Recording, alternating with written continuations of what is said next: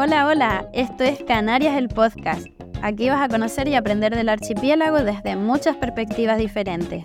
Verás las islas con otros ojos, con los ojos de diferentes personas especializadas en distintos ámbitos a las que voy a entrevistar. ¡Vamos allá!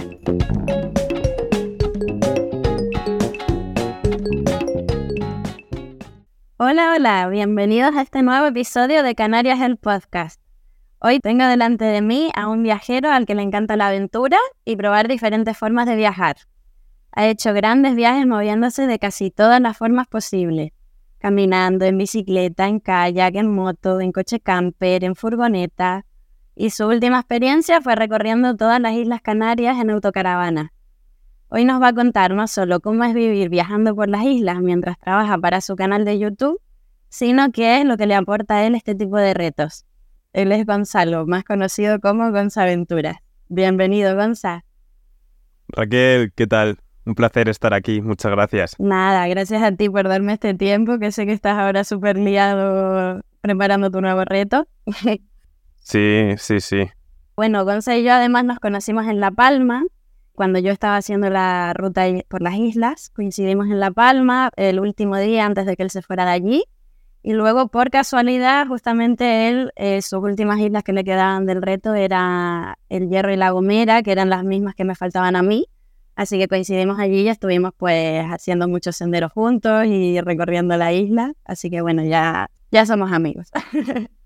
Qué buenas aventuras aquellas. La verdad que sí, ¿eh? Yo llevo un mes paradito y ya estoy deseando volver a, darle caña a las aventuras. Ya no te queda nada para volver al ruedo. Eso es. Y bueno, Gonza, cuéntame, ¿qué es para ti la aventura? Uf, pues diría que salir de la zona de confort, ponerme a prueba. Em, salir de la rutina. Más que de la zona de confort, de la rutina. Porque para mí la aventura ya se ha convertido en zona de confort, pero no en rutina. Entonces, para mí, eh, ese es, eso es, sí. Es por lo que me gusta viajar, para salir de la rutina. Ya no sientes como, pues eso, ya no te sientes incómodo cuando estás de aventura. Exacto. ¿Cómo te sientes ahora? Eh, cuando estoy de aventura me siento en mi salsa y me siento incómodo cuando estoy en una casa entre cuatro paredes. Madre mía, cómo van cambiando las cosas, ¿no? Sí, totalmente. Porque supongo que al principio no era así, ¿no? Buena pregunta. Hace ya tanto de eso que no sé. No sé, siempre mm, fui saliendo eso, pues de la zona de confort poco a poco, digamos, pero siempre me gustó. O sea, en ningún momento, o sea, no sé, cuando lo he pasado mal ha sido parte del desafío, parte del reto y... Y bueno, siempre he querido ir a más, ir a más hasta que pudiese, digamos, vivir viajando, que es más o menos en la situación en la que estoy ahora. ¿Qué te dice tu entorno respecto a tus locuras, respecto a tu forma de vivir? ¿Crees que la gente lo entiende? Ahora ya sí, porque ya están curtidos. Eh, bueno, no todos, o sea, siempre, porque como a mí me gusta probar diferentes formas de viajar y siempre es un nuevo reto, una nueva aventura, como, pero ahora nos vienes con esto, eh, pero en general la gente ya está curada de espanto y mm, sí que es verdad que ah, sobre todo al inicio pues hay gente que no entiende que quieres hacer este tipo de cosas, etcétera. Pues por eso al final la cosa está en juntarse con gente que sí entiende todo esto, como puedes ser tú, como puede ser mucha otra gente, a la que no hay que dar explicaciones de por qué lo hace, de por qué haces lo que haces y, y todo se entiende sin explicaciones. Sí, eso se nota un montón, la verdad. O sea, que ya dirías que no tienes ningún miedo cuando vas por ahí, cuando estás, no sé, acampando solo por ahí o metido en un túnel, en una cueva. Sí, no, miedo siempre hay. Miedo siempre hay. No, yo qué sé, o sea, ahora por ejemplo me voy a embarcar en un viaje en moto off-road, o sea, por caminos que yo ya he viajado en moto, pero no off-road. O sea, además es que yo me meto en viajes que no tengo ni idea de, de lo que estoy haciendo. Entonces miedos, me, miedos tengo, pero me da más miedo el, el vivir sin perseguir lo que quiero. Eso sí que me da miedo. Hay una frase también que me gusta mucho que dice, si crees que la aventura es peligrosa, prueba la rutina, es mortal. Qué buena frase, te viene al pelo. sí. Porque además veo eso, que tú aunque pues siempre pruebes como haces muchas aventuras, pero siempre pruebas cosas súper distintas. De pues ahora ya controlo bien haciendo esto, pues ahora voy a hacer otra cosa súper loca como lo del kayak, por ejemplo. Vamos ha recorrido todo el río Duero en kayak durante dos meses, sin haber montado nunca en kayak, aparte. Eso es. Me hice el descenso del Sella como buen turista. Típico turisteo, pero quitando eso, nada. Sí, me gusta probar cosas diferentes un poco por lo que comentaba, algo que cuando ya te has acostumbrado a algo, ya se vuelve rutina. Y a mí lo que me gusta es eso, salir de la rutina. Creo que mi vida era muy rutinaria antes. Y por eso necesitaba romper con eso. Y ahora tengo una vida muy diferente a la de antes. Llegará un momento en que no se te ocurra una aventura para hacer que te saque de ese confort. eso será mm, vivir en una casa o algo así, será lo que me saque de mi zona de confort nuevo reto, irme a una casa a trabajar en cualquier cosa. sí, sí, sí. ¿Y qué dirías que te da la autocaravana que no te da el resto de, medios de transporte con los que has viajado? Me gusta esa pregunta. Pues me da una casa. Iba a decir un hogar, todo el mundo suele decir eh, eh, que su furgo, su autocaravana es su hogar, pero para mí no, para mí el hogar es donde está mi gente. O sea, mi hogar está en Segovia, un poquito de mi hogar está en Canarias, un poquito de mi hogar está en Murcia. Ese es mi hogar, pero la autocaravana es, mm, se, ha convertido en mi casa. Ahora no, ahora he parado un mes en casa de mi familia para preparar este viaje sin tener que pensar tanto en cosas de la autocaravana que lleva todo más, más tiempo.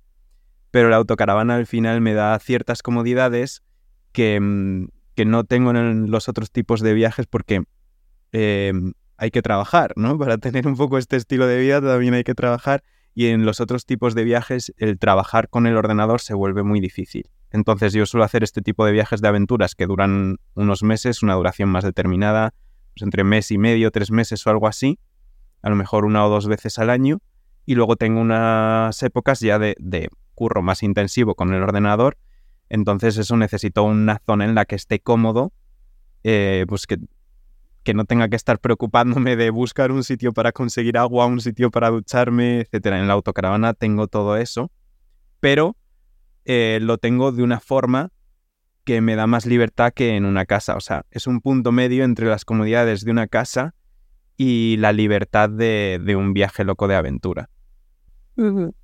Te da como buscas estabilidad con la autocaravana. Exacto. Que también es muy curioso, ¿no? Porque para mucha gente es como la aventura y para ti es la estabilidad. Sí, exacto, así es. Y bueno, soy pues una persona que sabe muy bien, ¿no? Que te enamoraste de Canarias un montón. Y me gustaría saber qué es lo que te enganchó tanto de las islas. Pues yo fui un poco por el clima, lo típico, ¿no? Claro, yo soy de Segovia. Aquí Aquí se dice que, hay dos estaciones, invierno y la de Renfe. O sea que, eh, teniendo en cuenta eso, pues bueno, y que podía, eso, vivir viajando, entre comillas, pues dije, hostia, pues pasar un invierno en Canarias. Y para allá que me fui la primera vez en furgo, no en autocaravana. Ya he estado tres veces, una en furgo, dos en autocaravana. Y fui un poco, pues eso, buscando un clima que me permitiese vivir cómodamente en invierno y no, no, solo el clima, sino, yo qué sé, cambiar.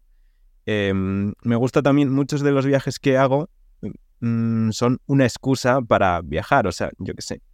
ahora, por ejemplo, me he propuesto ir a Cabo Norte en moto. Realmente no es que quiera ir a Cabo Norte, realmente lo que quiero es estar viajando en moto. Entonces el viaje va a ser el camino, digamos. Em, Canarias en furgoneta o autocaravana, lo mismo. Pues de primeras era como una excusa más para estar viajando en furgo autocaravana. ¿Qué pasó? Que al final me encontré con que Canarias me encantó. O sea, fui un poco por esos motivos, pero luego pues me ha ido encantando y pretendo seguir volviendo a Canarias todo lo que pueda y, más. Los lugares, los paisajes, la diversidad, es que es, brutal.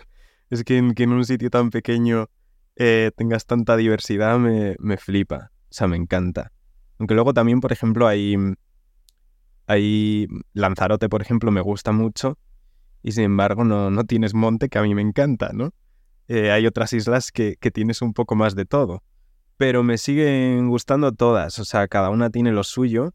Eh, también me gusta eso, aparte de la diversidad, pues yo qué sé, es que hay cosas tan marcadas eh, también de cada isla, la cultura, o sea, no sé, mm, yo cuando viajo muchas veces lo mismo, no soy de, mm, de interesarme mucho por... O sea, sí que me interesa las culturas, etcétera, pero es que al final mis tipos de viajes es más la aventura, ¿no? Sin embargo, Canarias, eh, pues la, la cultura me ha despertado mucho interés también gracias a ti, porque ya en su momento fue así, pero luego cuando te he conocido a ti, eh, tanto personalmente como con las guías que me has hecho de Your Local Planner para viajar y conocer Canarias bien, pues claro, o sea, es otro rollo. Y entonces me, buah, flipante. Y luego la comida. Y eso es una cultura, la cultura canarias creo que es una cultura muy marcada. Se supone que en España tenemos mucha diversidad y tal, pero se nota cuando es más, más heavy el, el cambio o que la cultura esté muy marcada. Por ejemplo, Galicia también me parece que tiene una cultura muy marcada. Y bueno, pues esa es una de las cosas que me gusta de Canarias. Sí, tenemos una identidad como muy propia aquí al final por eso, porque somos islas súper aisladas de, de, todo, ¿no? La gente, la gente moláis mucho, la gente canaria sois un encanto. El acento también me encanta. No sé, creo que acogéis muy bien a la gente que viene de fuera y luego creo que muchos tenéis mucha mm, yo creo que sois una cultura que también está muy en contacto con, con la naturaleza. No sé realmente si será así o es por la gente con la que yo me he juntado, pero esa es otra de las cosas que me gusta, que cuando, cuando yo estoy en mi zona de confort, como pueda ser Segovia, Madrid, me junto con mis amigos de toda la vida, a los que quiero un montón, pero somos muy diferentes y es difícil salir de tu círculo de amigos porque estás en tu zona de confort. Sin embargo, llego a otro sitio, como puede ser Canarias, y es muy fácil juntarte con, gente con la que compartes muchas más cosas. Entonces en Canarias he conocido mucha gente, ya, ya sea gente que sois de allí, como gente que, que también está viajando y tiene, o sea, que ha venido de península o de otros países, que es otra de las cosas que mola de Canarias, la diversidad, con la que conectas mucho más porque tienen un estilo de vida muy similar. Entonces Canarias también me ha dado mucha gente. Total, sí, ya que además que estar aquí como que invita a ese tipo de vida un poco de irte para el monte, irte a la playa, lo tienes todo cerca. La verdad que sí. Quiero volver ya. Me encanta además eso que decías sobre lo de que cuando viajas a Cabo Norte es un poco el camino del viaje, ¿no? Porque, por ejemplo, pues yo hablaba con alguien que viaja en velero y me decía, pues que, claro, antiguamente los viajes eran eso, lo que es el recorrer el camino, o sea, el destino era lo de menos, lo suyo era hacer la travesía para llegar y ese era el viaje en realidad. Y ahora pues eso se está perdiendo mucho pues con los vuelos estos que hay tan baratos que te llevan a la otra punta y a lo mejor te vas por un fin de semana y se pierde como ese, ese sentido del viaje, ¿no? Que antiguamente había. Totalmente. Por eso creo que está muy guay los viajes que tú haces en ese sentido y yo tengo ganas también de, experimentarlos así de esa forma. Muy bien, muy bien. Empezar a viajar así, siendo consciente como del entorno, que, cómo van cambiando los paisajes a medida que, te, vas recorriendo. Sí, la bici es, es increíble para eso. Hay un viajero muy conocido que se llama Álvaro Neil, el biciclown, que dice que mm, algo así como que viajar en bici es viajar a la velocidad de las mariposas. Me parece tal cual. Entonces vas a una velocidad que no es tan lento como andar, pero es más rápido y te permite ir viendo un poco todo a una velocidad decente para asimilarlo todo, asimilar el camino. Total, me encanta. ¿Y en total cuánto tiempo estuviste en Canarias? Pues he estado más de un año. No sé exactamente, entre las tres veces que he estado. La primera fue antes de pandemia. Eh, llegó la pandemia y, y se fue todo al traste. Y luego ya volví en autocaravana una vez.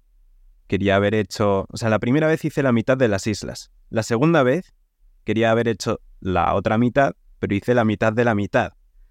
Eh, porque conocí gente y entonces volvía con la autocaravana, volví a Lanzarote, que era una isla en la que ya había estado. O sea, la primera vez hice Lanzarote, Fuerteventura, Gran Canaria y Tenerife. La segunda, bueno, Tenerife solo visité la playa de las Teresitas porque es donde me pilló la pandemia. La segunda iba a hacer las demás, pero hice Tenerife y La Palma. Y de La Palma me volví a Lanzarote, porque estaba allí la gente que había conocido en Tenerife. Y entonces, eh, este año, pues volví a hacer las que me quedaban, que era la, la Gomera y el Hierro, que yo decía, si la primera vez hice la mitad, la segunda la mitad de la mitad, ahora haré la mitad de la mitad de la mitad, que será solo visitar el Hierro. Y en el Hierro estaba tan encantado que decía, joder, yo me quedo aquí. Pero nada, al final dije, venga, tengo que, tengo que espabilar y terminar ya con este viaje. hice el Hierro, la Gomera, volví a Tenerife tres semanitas a conocerlo más en condiciones con una guía de Your Local Planner y di por concluido el viaje con la extensión al Teide. Qué bueno. Y todo esto pues ha llevado en total cosa de un año y un mes, un año y dos meses, no sé, quizá un año y dos meses. Es que bueno, yo lo veo con muchos clientes que llegan, la gente que no tiene como tiempo de límite para estar, es como que siempre se acaban enganchando, se acaban quedando más tiempo, a lo mejor no, no llegan a la isla que querían llegar porque se quedan más en la otra, como le pasó a ti, ¿no? Pero claro, no todo el mundo tiene tiempo ilimitado para viajar, ¿no? Entonces, para una ruta de todas las islas en autocaravana, ¿cuánto tiempo mínimo dirías tú que se necesita, más o menos? O sea, como ¿cuánto tiempo por isla recomendarías tú? Pues buena pregunta. A ver, pues sería como coger lo que hace la gente de forma normal, digamos, de cada isla y sumarlo. Entonces, Lanzarote, la gente que lo suele ver. En una semana, 10 días. Fuerteventura en una semana. Eh, Tenerife, Gran Canaria, dos semanas por isla. Pues así vamos sumando y entre todas, pues que tenemos unos tres meses, dos meses. Dos, tres meses diría yo también. Tres meses puede estar bien, sí. Sí, en la ruta he conocido gente que, ha recorrido todas las islas en tiempo menos que yo. Claro, al final yo voy trabajando también. Eh, entonces no puedo estar todo el tiempo viendo cosas, visitando cosas, moviéndome. O sea, estoy bastante limitado en ese aspecto. Entonces por eso también eh, lo he hecho con, con, tanto tiempo. Y ya la próxima vez que vuelva, pues como no tendré que trabajar y tener otro rollo, o sea, no, trabajar tendré, lo que no tendré es que hacer trabajo de exploración, digamos. Ya conozco las islas, entre comillas, eh, entonces ya ir en otro rollo. Gonza, ¿y cómo hiciste para traer la autocaravana a Canarias? Pues hay que traerla en barco desde Huelva o desde Cádiz. En... Al inicio de los tiempos mi idea era, mira, me bajo por Marruecos y en Marruecos cojo el ferry y voy a Canarias. Pero claro, ese ferry existió hace muchos años y ahora no existe. En teoría querían abrirlo de nuevo, pero ahí está la cosa. Entonces, nada, hay que cogerlo en Huelva o en, o en Cádiz. Yo lo cojo en Huelva. Siempre lo he cogido en Huelva. Y bueno, eh, tarda unos dos días. Mm, no es barato, precisamente, por eso lo recomendable es, si vienes con una autocaravana o furgoneta, pues venir para un largo tiempo, digamos. Eh, también depende, el precio depende del tamaño de tu vehículo, de si eres tú solo o vas acompañado, de, de qué más. Puedes ir en camarote también, si quieres. Camarote o no camarote. Entonces, bueno, lo, lo más complicado, digamos, suele ser el ferry entre Huelva y, Península. Luego ya los, Uy, entre Península y Canarias. Luego ya el resto de ferries entre islas, bueno, es más sencillo todo. Hay más ferries con, más frecuencia porque entre Huelva y Canarias o Cádiz y Canarias los trayectos son más limitados. Por eso también lo recomendable es mirarlo con mucho tiempo de antelación. Hay dos empresas prácticamente. Por un lado está la Asociación de Balearia, con Fred Olsen y por otro lado la Asociación de Armas Contras Mediterránea. Entonces, cada uno tiene lo suyo. A mí, de formas generales, me gusta más eh, Balearia, la verdad, con, con, diferencia. Pero a lo mejor para la gente que viaja con perro puede ser más cómodo Transmediterránea, porque hay más espacio para estar con los perros. Pero eso, precios también depende, porque yo al principio pensaba, no, esta compañía es más barata pero al final es que depende también de, cómo vayas. Entonces, la gente mire y ahí puede ver un poco los, diferentes precios. ¿Y a ti cuánto te ha costado más o menos? Pues, a ver, con Furgo creo que fueron unos 300 ir, 300 volver sin camarote. Luego, con la autocaravana, la segunda vez fui patrocinado con Balearia Y la tercera vez fui de mi bolsillo con Balearia y me costó ir sin camarote 750 eh, creo que fue. Es carito, solo ida. Vale. ¿Y dirías que Canarias es un buen destino para viajar en autocaravana en comparación a otros? En cuanto a pues, sitios para dormir, de facilidades, digamos, para las autocaravanas. A ver, es, es complicado porque facilidades no es que haya muchas en cuanto a que no es que haya muchas áreas, eh, no hay muchos sitios donde rellenar y vaciar depósitos, este tipo de cosas, ¿no? Entonces, eso son limitaciones. Mm, no sé, es muy estricto con, la policía, las autoridades no son muy estrictas con algunas cosas.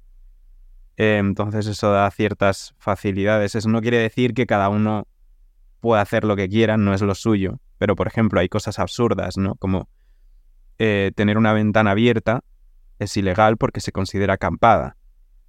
Pues en muchos sitios de península, quizá por esa tontería, te multan. Pero en Canarias, pues no, en Canarias igual por eso no. En Canarias igual, vale, si estás poniendo el toldo, sí te multan. Pero por tener una ventana abierta, que es algo un poco absurdo, ¿no? Pues no te dicen nada.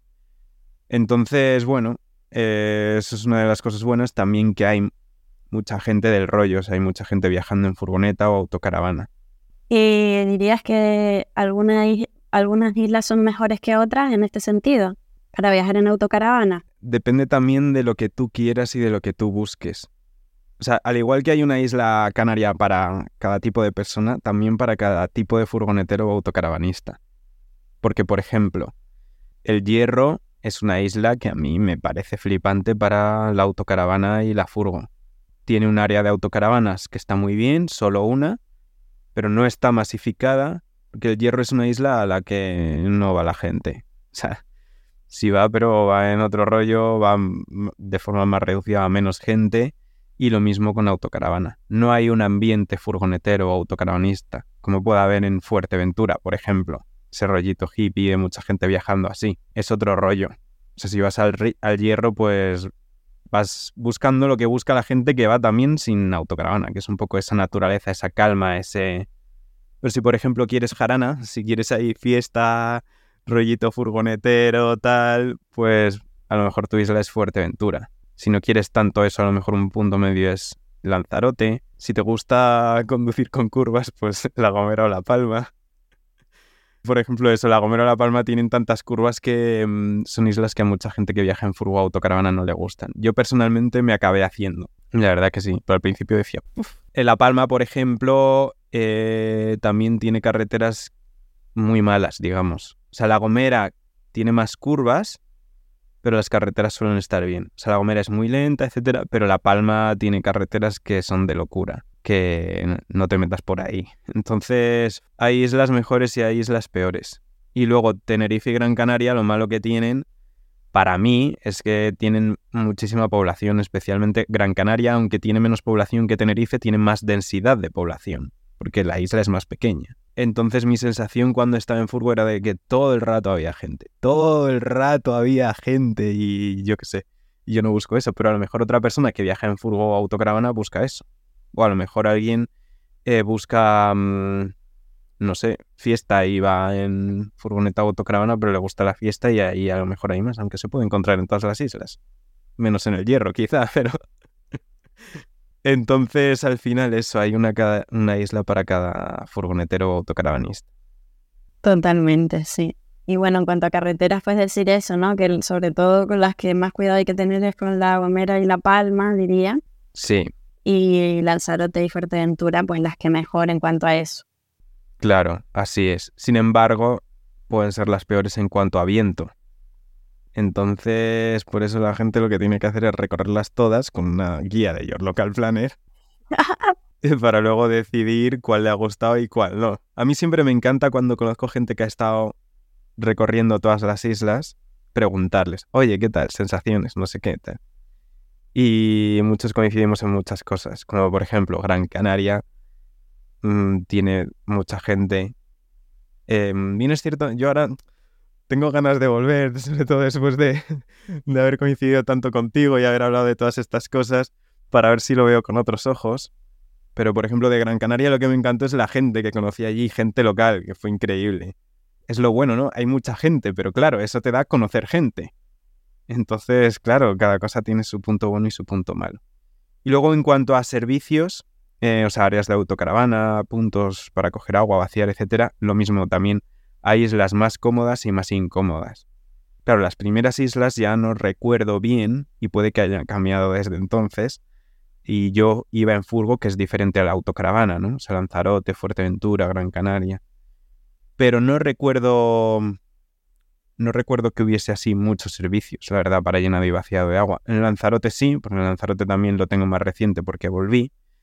Y especialmente había una disa en el centro de la isla que era, era la, la que va a todo el mundo ¿cómo se llaman? A depuradoras para vaciar aguas y este tipo de cosas. Si eran depuradoras, claro que tienes que ir en horario de trabajo. Y pilla, pilla si tienes suerte a la persona que está en la depuradora. Y luego a lo mejor alguna gasolinera que si te deja llenar agua está mm, a lo mejor en una punta de la isla y tú estás en la otra y no hay nada cerca y a lo mejor te toca comerte, que era una hora, una hora y media para cruzar la isla de un punto a otro. Sí. Y con autocaravana más. Entonces, la Gomera en ese aspecto era un caos. Pero bueno, yo me acabé haciendo a ella también. Final le cogí mucho cariño a la Gomera. Mira que al principio llegué que, que no me convencía y luego sí. Yo sabía que al final te acabaría conquistando también la Gomera. sí, sí, sí. Es que es verdad, la Gomera yo creo que es, por lo que he visto contigo y demás, creo que es la peor en autocaravana en cuanto a eso, facilidades y comodidad, ¿no? Digamos. Sí pero luego es una isla brutal también que merece mucho la pena conocer. Así que... Sí. Bueno, y ya que has dicho varias veces el tema de la guía, que me compraste la guía y demás, pues voy a aprovechar para preguntarte cómo cambió tu viaje el haber tenido el manual que te hice personalizado. Bueno, a Gonzalo le recomendé pues rutas en bici, senderos, sitios donde podía dormir con la autocaravana, un poquito pues lo que a él le interesaba. Pues a ver, para empezar voy más a tiro hecho que eso es la leche. Porque a mí me...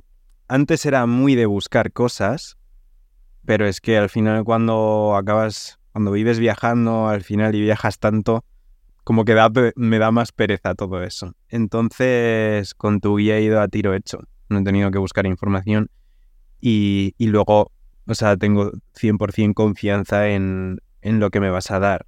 Te digo lo que quiero y no es como tener que ponerte a buscar por internet, buscar en foros y leer todo lo que hay y yo tener que filtrar lo que sí me interesa, lo que no, y que sea de gente que a lo mejor es un turista más, como yo, mientras que tú eres local de allí, conoces todo mucho mejor, tienes contactos, te has recorrido todas las islas para, para saber bien qué contarle a la gente o qué ofrecerle, ¿no?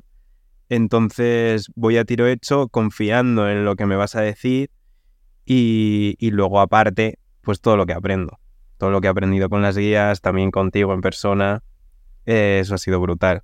Entonces ha cambiado bastante el rollo de, claro, la gente, la gente ha flipado, la gente que me ha conocido, que me ha conocido un poco en la época de Canarias, como puede ser yo que sé, mi amiga Bárbara de Galicia, la que conocí en Tenerife, antes de viajar yo con tus guías, pues luego cuando he vuelto a coincidir con ella, le he empezado a, contar unas cosas de Canarias que aunque ella también había estado viajando por allí y yo con ella, no tenía ni, no tenía ni idea ella. Y le he contado cosas que se ha quedado flipando de todo lo que he aprendido con tus guías y contigo. Entonces aprendes sobre la cultura, sobre los lugares, sobre la naturaleza, un montón de cosas. Qué feliz que me hace escuchar estas cosas. Yo encantada de, pues eso, sobre todo me encanta mucho esa parte de enseñar a la gente y de que vivan la isla entendiendo más, ¿no? No de llegar y decir, ay, qué bonito este lugar, sino pues de verdad, pues creo que es que lo aprecias, lo valoras mucho más cuando lo ves de esa forma de, de dónde viene esto, por qué esto es tan especial, ¿no? Entonces, sí, lo he visto mucho pues en los clientes que de repente me empiezan a, como que se vuelven más curiosos incluso. Sí, sí, sí, a mí me ha pasado eso. Así que la gente que esté escuchando ya sabe, si va a ir a Canarias, que, que te pida una guía. También he aprendido muchos palabras canarios. ¿Eh? Quien quiera aprender algunos eh, puede visitar nuestras cuentas de Instagram, que ahí tenemos un reel que hicimos juntos de palabras canarios, buenas risas nos echamos. Y ya tenemos que hacer la versión 2 un día cuando volvamos a coincidir en Canarias, porque ya tengo otras palabras muy graciosas. Sí, sí. Y hablábamos de tu documental, que la verdad que está brutal. Y bueno, cuéntanos un poquito qué haces para, para vivir así, haciendo aventuras, viajando por ahí, cómo te ganas la vida. Pues bueno, gracias por lo del documental. Eh, me alegra que te haya gustado. Y para vivir así, pues al final, yo, bueno, al principio yo empecé haciendo páginas web eh, para poder trabajar en remoto. Eh, y luego, pues a la vez lo compaginaba con mi canal de YouTube y con intentar ganar dinero por internet de diferentes modos. O sea, he probado de todo. Y al final, pues me he ido quedando con lo que más me ha funcionado y, más me ha gustado poniendo en balanza, porque nada es perfecto y, y lo que hago sigue teniendo muchas cosas que no me gustan, ¿no? Pero al final me he ido quedando con YouTube. Entonces eh, hago vídeos de mis viajes y mis aventuras y gano dinero con, la publicidad de YouTube. Luego también con patrocinios eh, de marcas que publicito, ya sea mis vídeos de YouTube o en Instagram. Y luego comisiones de afiliados, pues de a lo mejor de los productos que promociono. Si la gente los compra, pues a lo mejor me llevo comisión, etc. Entonces, principalmente esas tres fuentes de ingresos. Luego también tengo Patreon, que es como una plataforma en, la que creo contenido privado bajo pago periódico de la gente que está ahí suscrita por, por un euro o dos euros, creo que es. Y no me da mucho, pero bueno, un poquitín. Y al final esas cuatro cosas creo que son las que me dan ingresos ahora, pero he probado de todo. O sea, hasta hace poco mantenía también páginas web y algunos clientes y tal, que lo he dejado ya para poder ir haciendo aventuras más salvajes en las que no tenga que llevarme el ordenador portátil y cosas así, porque por ejemplo cuando me hice el Doro en kayak, yo llevaba el ordenador portátil por si tenía alguna emergencia con algún cliente. O sea, yo ha habido veces que he estado viajando en moto, recuerdo una vez, un domingo a la una de la noche creo que era, trabajando tirado en el suelo debajo de un puente porque a un cliente le habían hackeado una web. Y creo que fue algo así. Entonces, claro, eso me hacía estar siempre en los viajes y las aventuras con una angustia brutal. Dicho todo esto, los clientes siempre han estado encantados por cómo he respondido, etcétera. No es que yo haya estado por ahí de aventura dejándolo todo y olvidándome, todo lo contrario. Pero al final eso, eh, ya me he centrado en, lo que más me gusta o, o más me compensa ahora mismo. ¿Y dirías que te compensa económicamente el curro que haces con lo que ganas? No está pagado. O sea, yo realmente me planteo dejar YouTube eh, todos los días que edito un vídeo porque invierto mucho, invierto muchísimo tiempo. O sea, de media más o menos por cada minuto que alguien ve de un vídeo mío, por cada minuto hay como 100 minutos de trabajo detrás. Por eso también le digo a todo el que esté escuchando viendo este podcast que valore el trabajo que va a hacer Raquel después, porque también tiene curro. Entonces, eh, de momento me compensa todo este trabajo que hay porque me permite un poco tener la, vida que quiero. Lo que tengo que buscar ahora es la forma de hacerlo más sostenible. Por eso, bueno, el que haya patrocinadores eh, está bien porque si no, o sea, solo con el dinero de YouTube es imposible. Y voy a intentar probar la forma de, de hacerlo sostenible sostenible también editando los vídeos de forma más sencilla y más al día y compartiendo las aventuras en tiempo real, entre comillas, en vez de como hacía hasta ahora que grababa los viajes y ya los editaré. Cuando esté en Canarias ya editaré las aventuras o cuando esté yo que sé dónde. Entonces se me acumulaba el material y eso me genera mucho estrés. Todavía tengo mucho material acumulado que ir sacando de otras aventuras. Y ahora en este viaje que voy a hacer en moto, pues voy a cambiar y a ver qué tal funciona. Estoy impaciente, impaciente de verte en esa moto roja. Digamos entonces que los que te dan de comer mayormente son los patrocinadores, ¿no? más que YouTube. Sí, mayormente sí. El mayor porcentaje de beneficio que tengo es de ahí. Ahora, o sea, esto ha ido cambiando en diferentes momentos, pero ahora sí.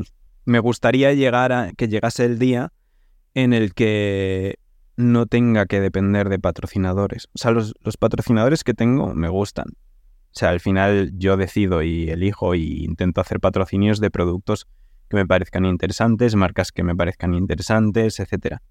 Pero al final adquieres un compromiso.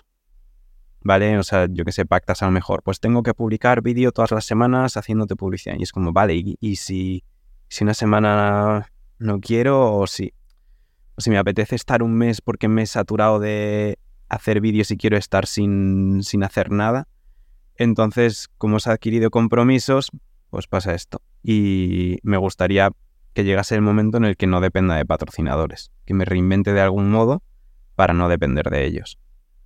Claro, al final tú ya te has creado una comunidad, o sea, Gonzalo tiene pues 200.000 seguidores en YouTube y tienes una comunidad, ¿no? Que creo que es como lo más complicado de hacer, ya lo has hecho, ¿no? Entonces creo que bueno, después es como el ver por dónde monetizar. Sí, eso es. Entonces a ver qué tal funciona esta nueva forma que voy a probar de hacer vídeos. Yo creo que irá bien. Yo también. y entonces lo peor que llevas de tu vida, digamos, como creador de contenido, dirías que es eso. O sea, como haces esto porque quieres ser libre de viajar, pero en ciertos momentos te sientes también encadenado.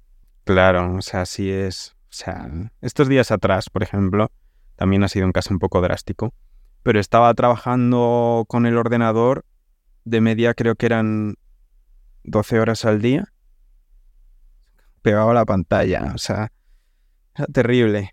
Em, es verdad que fueron unos días muy intensivos, puntuales, digamos, medio mes puntual, pero luego sí, luego también eso, estar...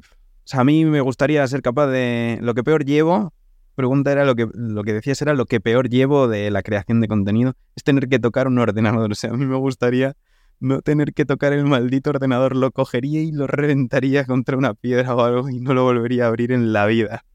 Y soy informático, por cierto, estudio informática. Pues bien, entonces, todo bien por aquí. Todo bien, sí. Sí, sí. Pero bueno, al final es como cualquier trabajo. Llevas creando vídeos, ¿cuántos años? Pues ya va a ser 10, creo. Claro, y al final, bueno, es como cualquier trabajo, al final tienes un sacrificio. Claro, eso es. Pero bueno, te compensa. En general, al principio del documental, haces la pregunta de, ¿sientes que vives como quieres vivir? Y que elegiste cambiar de vida, ¿no? Al hacerte esa pregunta. Entonces yo me pregunto si ahora dirías que has conseguido vivir como quieres.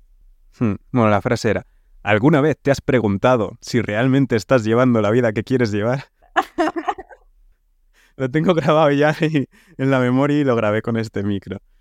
Em, pues un poco al final la, conclusión del documental, no sé si se entendería o no, es que mm, tampoco estoy llevando la vida que quiero llevar, porque las cosas no son perfectas y no existen vidas perfectas y cuando uno llega a un punto luego siempre quiere más o quiere otra cosa. Entonces, bueno, eh, simplemente lo, que estoy haciendo es intentar tener esa vida que quiero tener, que antes no lo intentaba. Entonces, o sea, yo ahora podría morir tranquilo, digamos, porque estoy luchando por lo que quiero. El caso es que antes no luchaba por ello. Entonces, eh, si me hubiese muerto o si hubiese estado en mi lecho de muerte, estaría arrepentido de todo. Y ahora no, ahora es como, bueno, mira, yo qué sé, si me pasa algo, pues me ha pasado intentando hacer todo lo que quiero hacer. Entonces estoy tranquilo en ese aspecto. Me parece súper buena reflexión, la verdad, porque es eso, al final somos humanos y siempre tendemos a querer más y cuando llegamos a, y conseguimos una, un objetivo que teníamos, que tú yo creo que has conseguido muchos objetivos de, lo que, de los que te habías planteado hace unos años, claro, quieres más. en plan, siempre es la naturaleza humana, yo creo, ¿no? Ponernos objetivos y querer conseguir cosas y que creo que eso también es un punto que estaría bueno trabajar en como intentar agradecer lo que ya tenemos y valorarlo, porque creo que cuando ya llegamos ahí se nos olvida eso muchas veces y no somos conscientes. Sí. Y estaría bueno el decir, joder, ahora estoy haciendo esto, vale que tengo que tal cosa que es negativo, pero como Mm, quedarnos más en el ahora y en lo que hemos conseguido hasta ahora. Eso es. También me lo aplico. pues sí, sí, tienes toda la razón en lo que has dicho.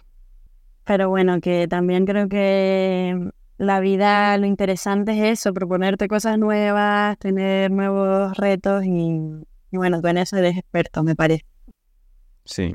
Yo también digo que, o sea, porque muchas veces entre viajeros está mucho el discurso de ah, tienes que viajar porque te abre la mente, porque tal, porque cual. Mi discurso es un poco más en de, no, no, tú haz lo que, lo que te guste. O sea, si a ti lo que te gusta es pasar tiempo con la familia y estar con la familia, haz eso. O sea, o intenta hacer eso si eso es lo que te gusta y, sientes que no puedes, lucha por eso. Si lo que te gusta es, yo qué sé, leer, lee. O sea, que la gente, o sea, que hemos venido, que hemos venido aquí a jugar, hemos venido a vivir. No tiene por qué ser hacer una superaventura. Eso es lo que me gusta a mí. Pero veo mucha gente que vive sin, o sea, como, no sé, como... ¿Por, ¿por qué ha caído aquí de casualidad? Es como, hostia, aprovechalo y intenta hacer lo que te guste. No vivas, intenta no vivir amargado por el trabajo, porque obviamente hay que trabajar. Pero hemos, no hemos venido aquí a eso, hemos venido aquí a vivir. Entonces eso es un poco lo que pienso yo de todas estas cosas. Sí, totalmente. Aquí hablamos al final pues mucho de viajes, es un podcast de viajes, pero es verdad, no a todo el mundo le gusta viajar ni, todo el mundo es feliz viajando. Claro. Y bueno, a ti ya pues he visto que te conoce mucha gente cuando vas por ahí, te reconocen y demás. ¿Cómo llevas eso? Pues no sé, depende del día, yo creo. Interesante esta pregunta porque creo que nunca me la habían hecho en una entrevista. A ver, en general guay, yo creo, porque la gente, al final la gente que te sigue y te reconoce, pues suele ser porque, porque es de tu rollo. Entonces al final me encuentra gente que es de mi rollo y, bueno, y amigos muy buenos los he sacado de gente que, que me conocía por las redes y tal. Entonces, en general, genial. Pero yo que sé, sí que hay veces que, mm, yo que sé, que puede haber momentos así un poco más desagradables. Yo que sé, recuerdo una vez cuando estaba cenando con mis amigos y había unos que no paraban de mirar y mirar el móvil y cuchichear y, y era como, a ver, que estoy viendo todo, no sé, venir y decirme algo y saludarme y ya está. O sea, sí, genial, pero, pero que esa situación ahí de que te están mirando, como que tal, era como incómodo. Y, mm, y no sé, pues a veces, yo qué sé, si vas a un sitio y vas con prisa y te encuentras con alguien y... O no sé, es que en Canarias, por ejemplo, me llegaron a reconocer cinco personas en el mismo día. Decía, joder, si no tengo tantos seguidores, ¿cómo para que me pase esto? Y... Pero bueno, fue gracioso, fue gracioso y me gustó. Pero alguna vez también me ha venido alguna persona que, yo qué sé, que prácticamente se me metía en la furgoneta y que, y que quería, me, me decía que, que nos fuésemos a viajar juntos, que quería pasar los próximos días conmigo, no sé qué, y es como, a ver, no te conozco. Y bueno, era una persona bastante rara y fue una situación incómoda y apareció de noche y casi se mete dentro de la furgo, ¿no? Pero lo que pasa aquí muchas veces es que la gente siente que te conoce, pero tú no conoces a esa gente. Claro. Entonces es como, vale, o sea, genial, pero es que no sé nada de ti. Por eso muchas veces entre creadores, si nos juntamos, porque tenemos perfiles públicos que nos hemos podido conocer, aunque no nos conozcamos en persona, pero ya nos hemos seguido y de algún modo nos conocemos ambos de forma mutua. Entonces es más fácil luego saber con quién quieres juntarte, con quién no, etc. Pero vamos, que eso, que en general bien. ¿Y con los haters qué tal? pues depende de la época también. En general bien. Porque también las redes sociales tienen unos botones magníficos que son ocultar usuario o cosas así, ¿no? Yo hago esto. Al principio era como que no lo hacía porque me sentía como mal, ¿no? Es como ocultar que alguien pueda decir algo. Pero al final lo pienso de un modo que es, mira, mi canal de YouTube o lo que sea es, es como si fuese un bar. Todo el mundo aquí es bienvenido. Pero si tú vienes a molestarme, pues te echo a la calle porque es mi bar. Y ya está. Entonces, bueno, eh, una cosa son los haters y otra cosa son los comentarios constructivos. O, bueno, o sea, es que hay mil formas de decir las cosas. La gente puede, puede pensar algo y decirlo de modos muy diferentes. Entonces, con la gente irrespetuosa es con la que yo ocultar y ya está. Entonces, eh, ha habido épocas en las que sí me ha podido afectar más emocionalmente cuando yo estaba mal por otras movidas o cuando ha habido mucho hate de golpe. Por, yo qué sé, pues no sé, a lo mejor, bueno, yo rifé una, mi antigua furgoneta la rifé Y con eso, por un lado, estaba mal porque estaba encerrado por el COVID como todo el mundo, pero también se había muerto mi abuela y justo recibes un montón de, de hate. Y, yo, y ahí, por ejemplo, me afectó un poco. Luego sales más fuerte, en realidad. Y en algún momento más me afecta un poco, pero al final lo que digo es, tío, me da pena la gente que, la gente que está al otro lado comentando esas cosas. Como pobrecillos que están mal en su vida para que, para que tengan esa mente tan cerrada. Y yo qué sé. Hubo una época que mis respuestas a haters solía ser una matata. Eso es. Al final, lo que hay detrás del hate suele ser envidia. O sea, esto está estudiado. Suele ser eso. Hay gente que no puede hacer lo que tú haces o yo qué sé, lo que sea. Y bueno, el Gonza que se fue a Londres la primera vez a buscarse la vida hace ya unos buenos años, ¿era muy distinto del Gonza de ahora? Pues el que se fue a Londres... el, el que llegó a Londres sí. El que se fue de Londres ya no. O sea, mm, sí, al final yo antes de irme a Londres, porque mi historia comenzó un poco así, para quien no la conozca, eh, hace mucho tiempo tuve una operación de corazón que me hizo replantearme un poco toda la vida, aunque seguí sin tener cambios hasta que me rompí la pierna y ahí dije, vale, hasta aquí hemos llegado, esto y está el gorro de todo, eh, necesito cambiar de vida, de aires, de lugar, etc. Entonces me fui a Londres un poco perdido en la vida. Y, y ahí pues empezó a cambiar mi vida y empecé a darme cuenta de las cosas que me gustaban, empecé a espabilar, empecé a muchas cosas. Y. Mm, o sea, yo creo que en el fondo yo tenía ya algo que me empujaba a hacer todas estas cosas que hago ahora, pero no las había desarrollado, no las había sacado a la luz. Y el irme a Londres fue lo que me permitió ir sacándolas. Entonces ahí digamos que hubo el cambio, pero, pero ya había algo dentro de mí que, que estaba mal, por así decirlo. O sea que fue como el salir por primera vez ya lo que te lo que te cambió el chip. Sí, más o menos. El, el, a ver, yo ya hace muchos años fui a Estados Unidos en un intercambio escolar y eso ya me dejó tocado. Como, hostia, qué guay todo esto. Pero, mm, bueno, y luego hice, eh, hice otros viajes, siempre me gusta el campo, la naturaleza, tal.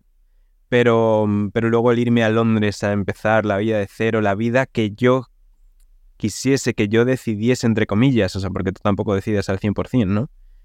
Pero decir, hostia, es que hasta ahora estaba viviendo en Segovia porque me he criado aquí, porque mi familia vive aquí, he estudiado esto porque es un poco lo que hay en el, hice la FP de informática, porque dentro de las cosas que parecía que me podían interesar, esto estaba en Segovia, no sé qué. Como, o sea, vivir un poco por inercia y por, sí, por la inercia de la vida, de tu familia, de dónde has caído, tal. Y entonces el irme a Londres, que es donde yo he decidido, aunque a mí me hubiese gustado irme a Australia, pero, pero no era tan fácil, pues me fui a Londres y ahí decides tú, o sea, decides todo, entre comillas, o sea, con limitaciones, como digo, porque al final mi decisión fue irme al hostal más barato que había en Londres porque estás limitado por el dinero, ¿no? Entonces no lo decides todo al 100%, pero estás teniendo tu vida y estás tomando decisiones. Y eso es lo que para mí cambió y el vivir en hostales, conocer gente que estaba en una situación similar, ves eso que al final empatizas con gente un poco más por el estilo de vida que por porque en un yo me criaba en un pueblo y se dice mucho se dice mucho en general la frase de los amigos son la, la familia que se elige pero en un pueblo tampoco es así. En un pueblo también son, los amigos también son la familia que te toca, en cierto modo. Y cuando empiezas de cero en Londres o en donde sea, pues eso, también eliges, entre comillas, a la gente con la que te juntas. Y muchas veces es eso, gente con la que estás teniendo el mismo estilo de vida, entonces te entiendes. Todos vivíamos ahí en el hostal. Estuve tres meses viviendo en, un albergue de mala muerte. Eh, todos buscábamos curro, entonces, bueno, eso, eso curte. Y tanto, y tanto. Y crea grandes amistades también esos momentos de estar así, ¿no? Sí, sí, sí. Luego, por ejemplo, en uno de los trabajos conocí a Oscar, que es con quien hice mi primera gran aventura, que fue venirme desde Londres, hice Londres, París, Madrid en bici, fuimos juntos y esa fue mi gran primera aventura y brutal, la verdad. ¿Y la vida nómada en sí, cómo la llevas?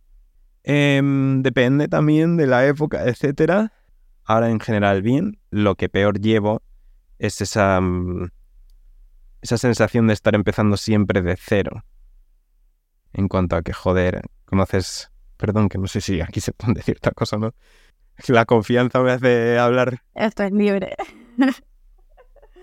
vale al final eso es un poco la sensación de empezar de cero y, ir dejando gente en diferentes lugares. Y hay cosas que no puedo hacer que me gustaría hacer, como tocar en un grupo de música, o como a lo mejor ir al gimnasio. Algunas rutinas no puedo tener. Ir al gimnasio podría, ¿no? Pero quiero decir, eso, pensado más de una forma más rutinaria, ¿no? Ciertos hábitos. Y, mm, y luego, yo que sé, en Canarias, pues te has hecho ya una isla, a sus lugares, al donde coger agua, vaciar agua, a donde, ya sabes dónde estás, como donde no, no sé, y, y justo cambias a otra isla y es como otra vez. Entonces, normalmente la primera isla a la que he llegado siempre ha sido como, como muy guay, llegas con muchas ganas, o Canarias, otra vez, no sé qué tal. Y la segunda isla me suele pegar una bofetada emocional los primeros días, que luego, claro, luego al final te haces a la isla, ya al final acabas conociendo gente, acabas haciéndote otra vez a la isla, los lugares y otra vez justo cuando ya... Bueno, tan pesas. Exacto. Entonces esa es una parte que a veces se lleva mal.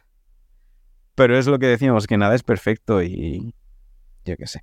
Yo creo que la conclusión de este episodio es eso, ¿no? Mucha gente nos escuchará y dirá que guay, yo quiero viajar, yo quiero vivir aventuras así, yo quiero pues a lo mejor tener esa libertad con, con el trabajo que me permita. Pero bueno, eso al final y luego tú pues también quieres otras cosas, como que siempre, mm, pues eso, hay que buscar un balance y sobre todo pues intentar ir hacia donde uno quiere, aunque no se consiga al 100%. Eso es, buen resumen has hecho. Sí.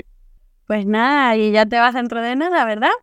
En cuanto pueda, tenía que haberme ido ya hace unos días, pero las cosas de Palacio van despacio y todavía estoy esperando a que me lleguen cosas para poder hacer el viaje en moto. Qué bien, bueno, voy a seguir de cerca tu reto, le recomiendo a toda la gente que lo haga porque creo que va a estar muy divertido. Gonzalo lo cuenta todo con una naturalidad enorme y lo hace muy divertido y muy ameno, así que seguro que va a estar genial. Muchas gracias y lo vas a pasar de 10. Sí, qué ganas tengo. Tengo mucha envidia. Qué ganas tengo, joder, mil gracias. Y nada, después de este viaje mi idea sería volver a Canarias. Hago ya aquí el adelanto, que mucha gente pensará, ¿y este qué? Pues, pues la idea es volver a Canarias. Qué bien. Le enganchó, pero de verdad, ¿eh? Sí, sí, sí, sí. Allí nos vemos. Allí nos vemos, claro que sí. Yo no sé si estaré por aquí en ese entonces, también tengo mi vida un poco ahí difusa. Yeah. Pero, pero seguro, seguro que sí, que nos veremos. Muy bien. Pues nada, mil gracias por invitarme por aquí. Gracias a ti, Gonza. Ha sido un súper placer. Un abrazo enorme. Chao, chao. Chao.